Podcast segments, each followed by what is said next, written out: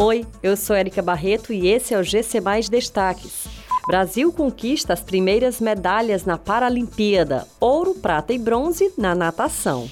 Novo pagamento do auxílio emergencial é liberado nesta quarta-feira. São Paulo e Fortaleza fazem duelo de ida das quartas de final nesta quarta-feira. Gabriel Bandeira, Gabrielzinho e Felipe Rodrigues conquistaram as primeiras medalhas para a natação brasileira na Paralimpíada de Tóquio.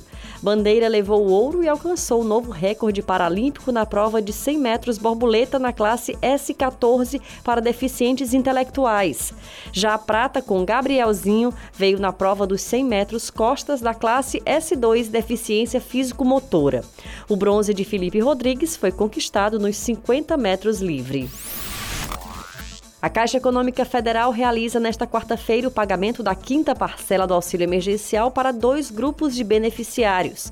Neste ciclo serão contempladas as pessoas que recebem o Bolsa Família com o número de inscrição social de final 6 e os trabalhadores informais inscritos no CAD Único que nasceram no mês de junho. Esta é a primeira parcela da prorrogação do auxílio emergencial em 2021, que está programado para seguir até a sétima parcela.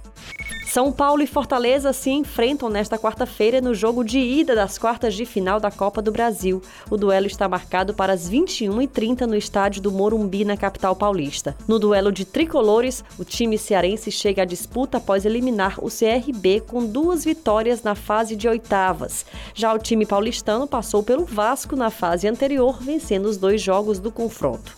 O jogo de volta das quartas de final está marcado para o dia 15 de setembro na Arena Castelão. Essas e outras notícias você encontra em gcmais.com.br. Até mais!